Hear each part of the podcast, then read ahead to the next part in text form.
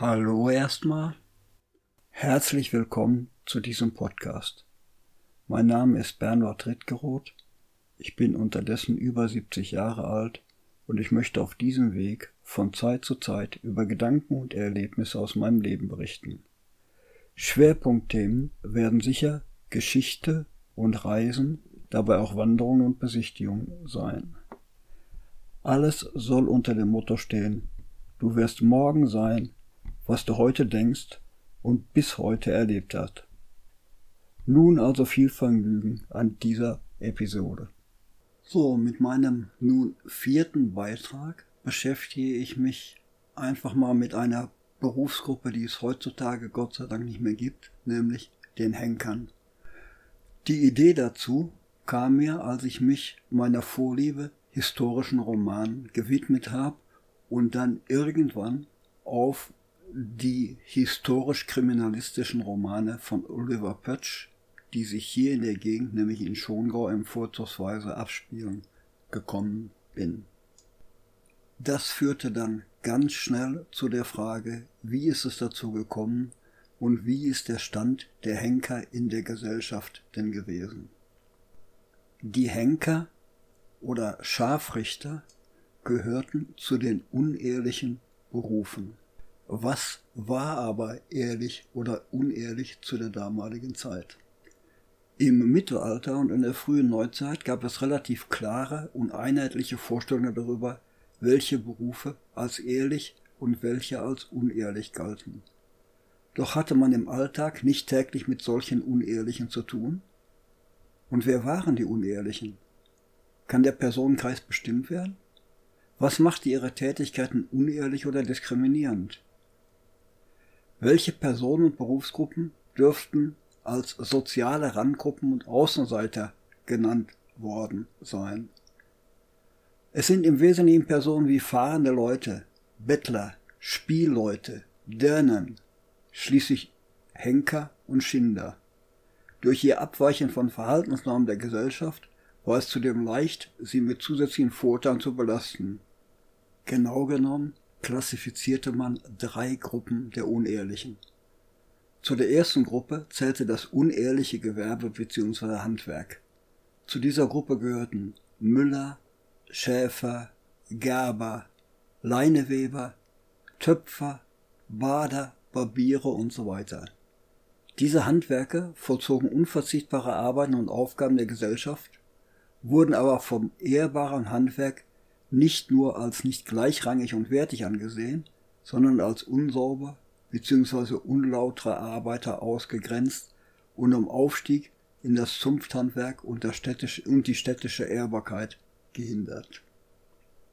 Die zweite Personengruppe stand in öffentlichen, niedrigeren Diensten und verrichtete weitestgehend anrüchige Arbeiten, die mit Schmutz, Strafe und Tod zu tun hatten. Allerdings konnte die Gesellschaft auch hier nicht auf die Arbeiten der Totengräber, Kassen, Gassenkehrer, Gerichts- und Polizeidiener verzichten. Auch die Abdecker und Scharfrichter gehörten zu dieser Gruppe. Sie waren geradezu der Inbegriff des Infamen, in jeder Hinsicht zu meidenden Menschen. Die dritte Gruppe umfasste Spielleute, Musikanten, Bärenführer, Schausteller, Gauner, Kesselflicker, Quacksalber, Taschenspieler, Scherenschleifer, Dirnen und Geächtete, Strafverfolgte, Gebrandmarkte, vor allem auch Hausierer, Zigeuner, Juden und Bettler. Kurz das fahrende Volk, das in der frühen neuzeitlichen Gesellschaft eine beträchtliche Gruppe bildete. Die Grenze zwischen den unterschiedlichen Gruppen war fließend. Einige Berufe ergänzen sich oder bauten aufeinander auf. Nicht zu jeder Zeit und an jedem Ort galten Scharfrichter als unehrliche Leute und waren am Rande der Gesellschaft angesiedelt. Im Orient zum Beispiel standen sie in höchstem Ansehen und waren die steten Begleiter ihrer Herren. Bei offiziellen Anlässen waren sie präsent und hoben sich durch prächtige Kleidung von den meisten ihrer Mitmenschen ab. Für die Antike ist festzuhalten, dass die Achtung des Henkers mit der Abnahme demokratischer und der Zunahme despotischer Züge in der Herrschaftsform steigt. Im alten Rom allerdings fristen sie ihr Dasein als Ausgestoßene und Verachtete. Seit dem 13. Jahrhundert finden wir das Amt des Scharfrichters oder Henkers unter anderem in Lübeck und Augsburg.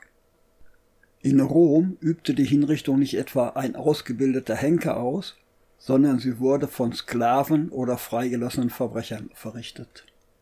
Schon da musste der Exekutor außerhalb der Stadt wohnen, besondere Kleidung und ein Glöckchen tragen.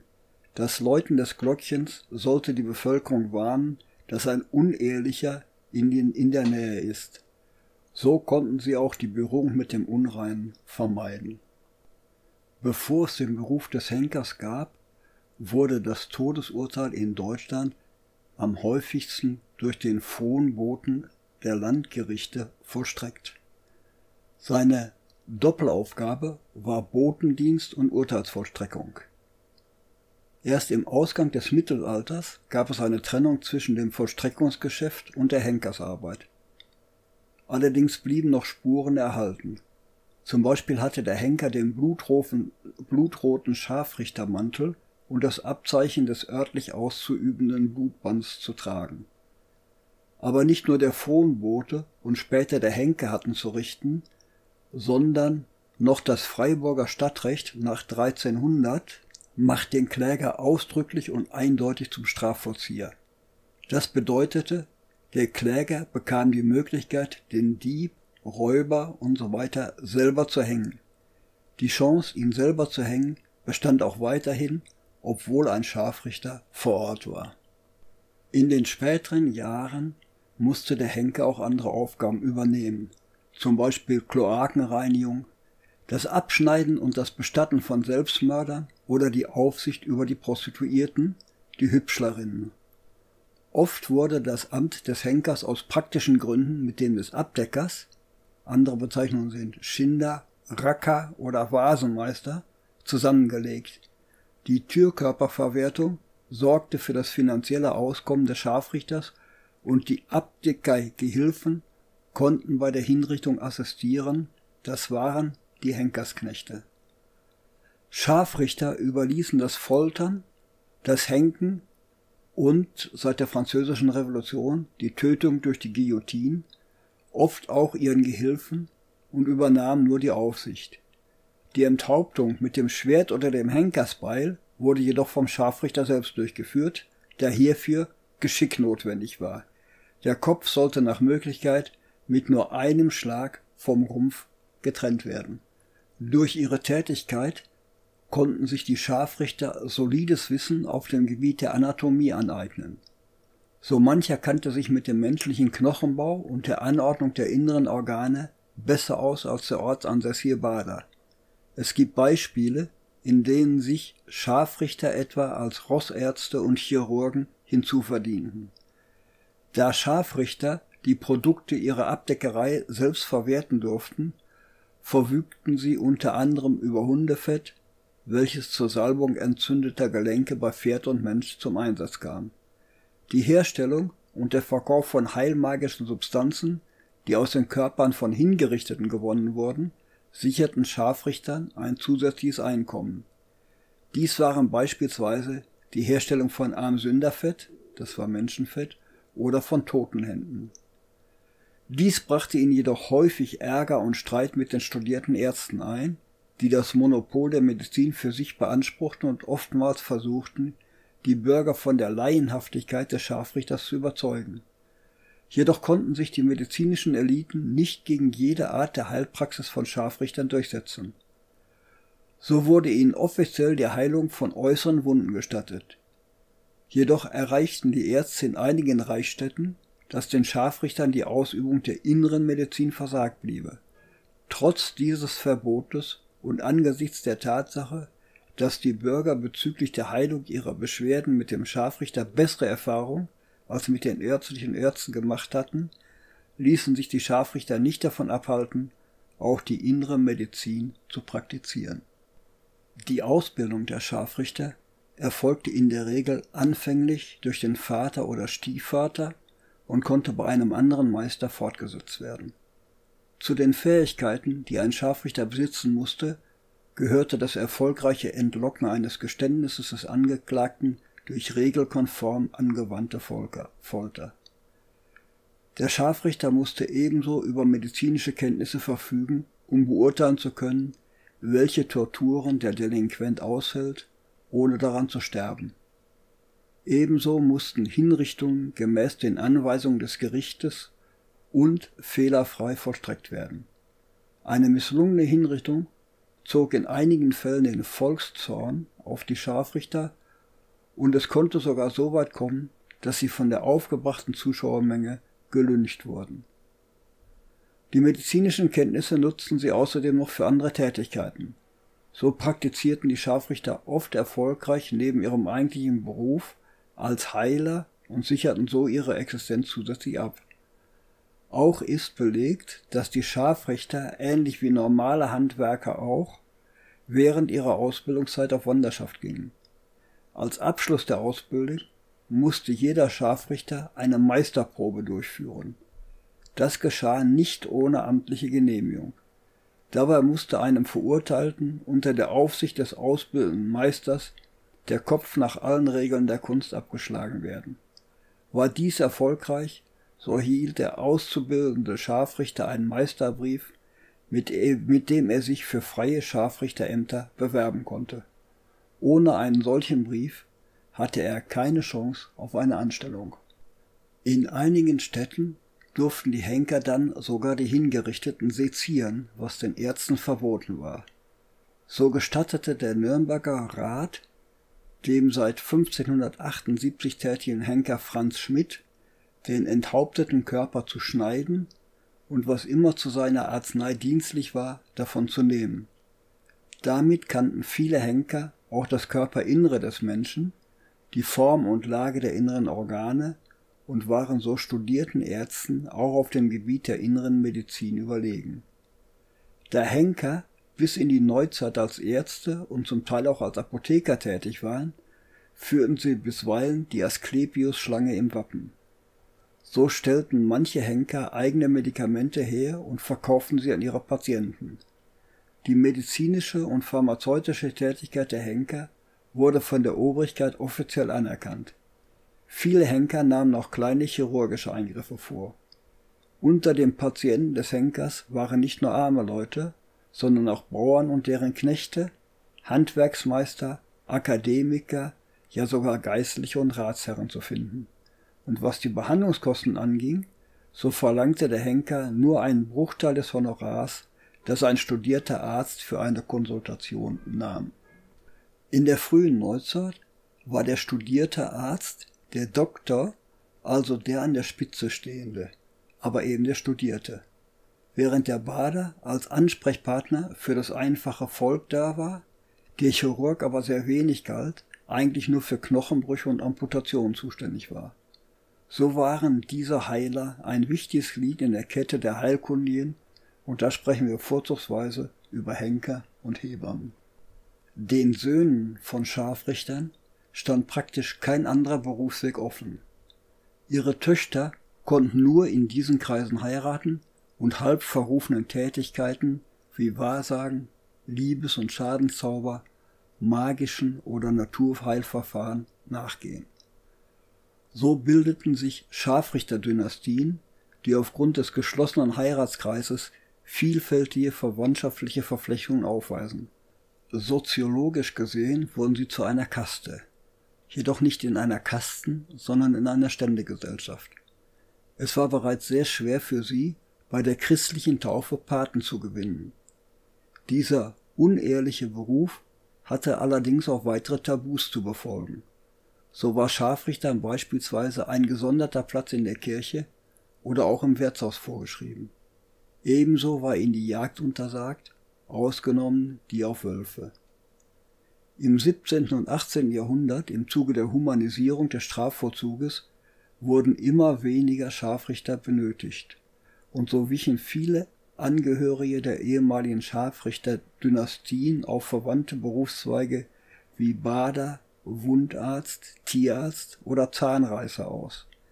Dies erklärt den ursprünglichen großen sozialen Abstand der hochgeachteten Ärzte zu den eher anrüchigen Chirurgen. Unehrliche Berufe waren in der Ständegesellschaft des europäischen Mittelalters und bis weit in die frühe Neuzeit Erwerbsweisen ohne gesellschaftlich zuerkannte Ehrbarkeit. Unehrliche Berufe trugen den Makel der gesellschaftlichen Verachtung.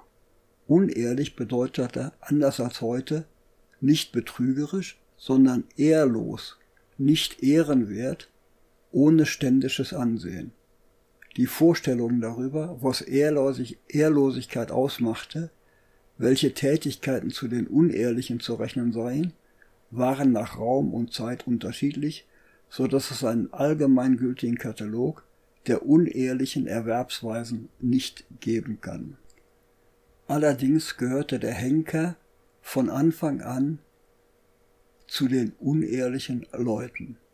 Als Ehrlichkeit verstand man im Mittelalter und der frühen Neuzeit die Unbescholtenheit des Rufes, den Leumund, die persönliche Ehre. Sie war für die soziale Stellung das ständische Ansehen von größter Bedeutung. Dagegen bedeutete unehrlich zu sein, aus der Gesellschaft ausgestoßen und von allen gemieden zu werden. Mit ihnen wollte niemand etwas zu tun haben. So wurden Henker nicht in die Zünfte aufgenommen, hatten keinen Zutritt zu den Wirtshäusern. Die Berührung eines Henkers führte bei ehrlichen Leuten zur Befleckung, also zur Unehrlichkeit. Interessant ist, dass dies nicht galt, wenn der Henker wegen einer medizinischen Behandlung aufgesucht wurde. Trotzdem war der Henker, wie bereits erwähnt, ein wichtiger Mann in der städtischen Gesellschaft und der Meister seines Fachs. Er stand seinen Gesellen, darunter dem Zuchtmeister, vor und auch den Lehrlingen. Das waren in der Regel Familienangehörige, Verwandte oder Kinder aus anderen Henkersfamilien. Diese Familien Besser Sippen waren in der Regel über Heirat untereinander verwandt. Sie nannten sich Vetter und waren sehr häufig auch verwandt, zumal sie ja nicht in andere Berufe vordringen konnten. Also entstanden richtige Henkersdynastien, wie eben die Kursels in und um Schongau. Die Henker veranstalteten unter anderem regelmäßige Zusammenkünfte, bei denen Erfahrungen ausgetauscht wurden. Wie schon eingangs erwähnt, hat sich der Schriftsteller Oliver Pötsch in seinen Romanen mit dem Beruf des Henkers auseinandergesetzt. Das lag nicht zuletzt auch daran, dass 14 seiner Ahnen diesem blutigen Handwerk nachgegangen sind, die meisten davon eben im bayerischen Schongau. Zentrale Figur in diesen Romanen ist der historisch belegte und am Friedhof von Schongau bestattete Henker Jakob Koisel, und dessen Kinder. Die Bücher Oliver Pötz beginnen mit dem Band Die Henkerstochter, die kurz nach dem Dreißigjährigen Krieg in Schongau spielt. Dort wird ein sterbender Junge aus dem Lech gezogen und eine Tätowierung deutet auf Hexenwerk hin. Neben der kriminalistischen Handlung wird sehr viel aus der Geschichte Schongaus und Altenstadts der alten Stadt Schongau, dem großen Gott von Altenstadt, über die Hexenverfolgung, über Folter, über geografische Details wie die Schleierfälle im Ammertal und über die Lechflößerei erzählt. In den nächsten Bänden erweitert sich der Raum dann von Schongau auf die historische Umgebung wie Rottenbuch und Steingaden also andere historische Städten zum großen Teil welfischen Ursprungs. Weiter spielen die Geschichten dann in der Stadt, wie in Regensburg, das Stadtleben als Unterschied zu dem Dorfleben in Schongau werden beschrieben. Und natürlich sind auch Naturdenkmäler wie zum Beispiel der Donaudurchbruch beschrieben. Nach einem Abstecher in die heimatliche Gegend nämlich nach Andechs und in den Ammersee geht es dann wieder in die Großstadt, nach Bamberg, wo die Intrigen in einer solchen Stadt genauso beschrieben werden wie die Schwierigkeiten der Henkernachfolge. Natürlich darf dann auch ein Fall im nahen Oberammergau nicht fehlen, wo die Passionsspiele selbstverständlich im Mittelpunkt stehen, aber auch der Hausberg von Oberammergau, der Kofel eine wichtige Rolle spielt und die Venedier ebenfalls auftauchen. Im vorerst vorletzten Fall kommt es 1672 zu einem Scharfrichtertreffen in München. So wird das Großstadtleben in München, die Stellung der Henker in der städtischen Gesellschaft und der Umgang der Henker unter sich beschrieben. Im aktuellen Band kommen wir wieder in die nähere Umgebung von Schongau zurück, nämlich nach Kaufbeuren und sehen, wie sich dort anscheinend die Pest, die bereits in Wien wütet, ausbreitet. Es werden politische Intrigen auch des damaligen Kronprinzens beschrieben. Man geht auf das Kaufbeurer Tänzelfest ein und damit auch auf Konflikte zwischen Protestanten und Katholiken, die in einigen Städten des Allgäus an der Tagesordnung waren. Oliver Pötsch beschreibt in seinen Büchern sehr eindrucksvoll das Leben in der damaligen Zeit, verfällt aber immer wieder in ähnliche Verhaltensmuster. So fällt auf, dass er offensichtlich mit dem Klerus das eine oder andere Problem hat, denn in fast allen seinen Werken ist der Klerus auf der bösen Seite und positive Mönche sind die Ausnahme. Auch ist seine Vorliebe für maskierte, dunkle, unbekannte Gestalten immer wieder zu bemerken. Das tritt auch in einigen seiner anderen Romane, zum Beispiel über den Trifels, auf. Alles in allem ist aber zu sagen, dass all seinen Romanen eine sorgfältige Recherche entstammen und ein sehr guter Spannungsbogen mit historischem Hintergrund daraus hervorgeht. Vielen Dank für das Zuhören. Ich hoffe, es hilft beim Erinnern an eigene Erlebnisse oder motiviert für zukünftige Aktivitäten. Natürlich freue ich mich über Feedbacks, momentan über Twitter unter @beritgeroth, per E-Mail unter ritti mit ie Tonspur at t-online sowie auf Facebook und WhatsApp. Also hoffentlich bis zum nächsten Mal und bis dahin wünsche ich euch eine wunderschöne Zeit.